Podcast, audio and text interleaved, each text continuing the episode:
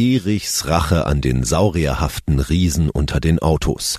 Was Olaf Estragon Scholz allen Streikmüden entgegnet und wo unser Strom in Zukunft herkommt.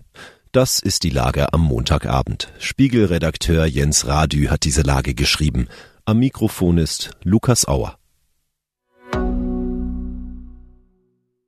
Der Große mit dem Plattfuß. Nehmen wir den Brachiosaurus. 23 Meter lang, bis zu 44 Tonnen schwer und damit in etwa so kompakt wie ein BMW X5. Warum die Langhalssaurier im Laufe der Jahrmillionen immer größer wurden? Nun, Paläontologen können es nur vermuten. Fressfeinde scheuen vor potenziellen Gegnern in XXL eher zurück. Und Größe wirkt auf Weibchen attraktiv. Vermutlich aus ähnlichen Gründen hat die Evolution des Straßenverkehrs einst SUVs erdacht. Ihr neuer Fressfeind nennt sich Erich. Er ist etwa 30, Naturwissenschaftler und nachts zieht er durch die Straßen Potsdams und lässt bei SUVs die Luft ab. Wie? Mit Berglinsen. Die steckt er unter die Ventilkappen der Reifen. Das dauert so 30 Minuten bis drei Stunden, bis der Reifen platt ist, erzählt Erich, der sich für seinen Tarnnamen von Erich Kästner inspirieren ließ. Was hinter seinen Aktionen steckt? Klimawut. Krasse Krisen erfordern krasse Proteste, um Veränderungen zu bewirken, sagt der Aktivist, wobei er die Reifen nicht zersticht und an jedem Tatort ein Flugblatt hinterlässt.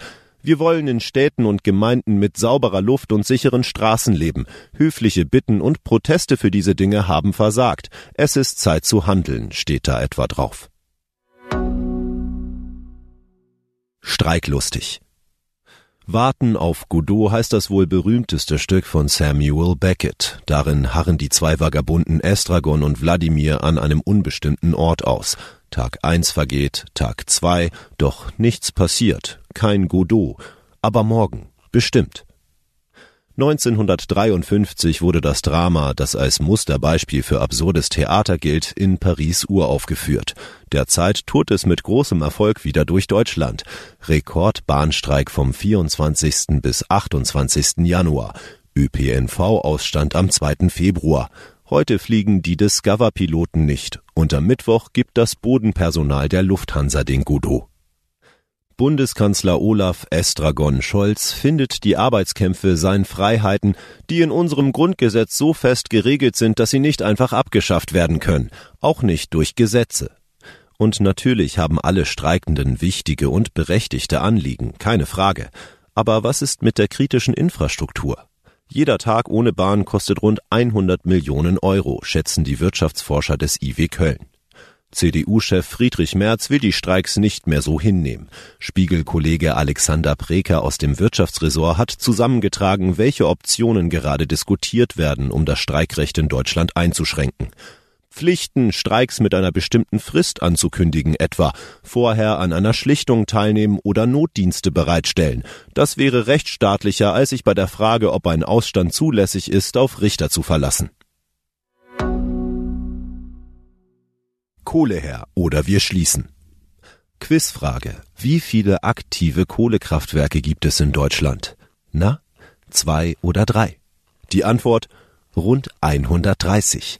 Vor allem in Nordrhein-Westfalen drängeln sich die Meiler. Klar, Kohle galt im Pott über Jahrzehnte als schwarzes Gold, Ruhrgebietsromantik nur echt mit rußgeschwärzten Fassaden.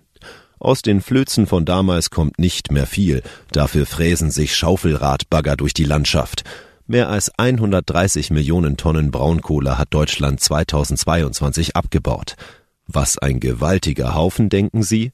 Tja, aber ziemlich flüchtig. Ein durchschnittliches Kraftwerk verfeuert mehrere tausend Tonnen pro Tag. Aber die Anlagen werden gebraucht, falls weder Solar noch Windstrom zu haben ist. Energie first, Bedenken second.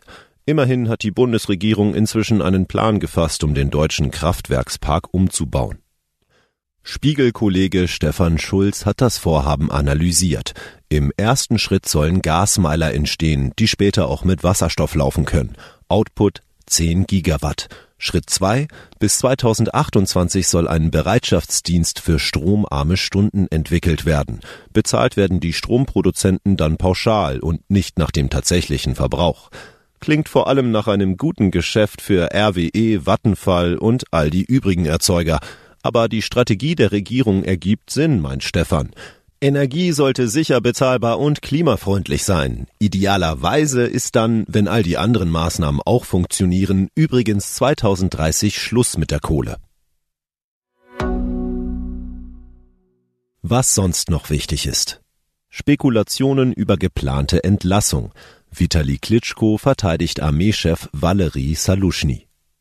Erst am Sonntag hat Präsident Zelensky erklärt, er erwäge einen größeren Umbau an der Spitze des Landes. Seinen Armeechef Saluschny will er schon länger loswerden.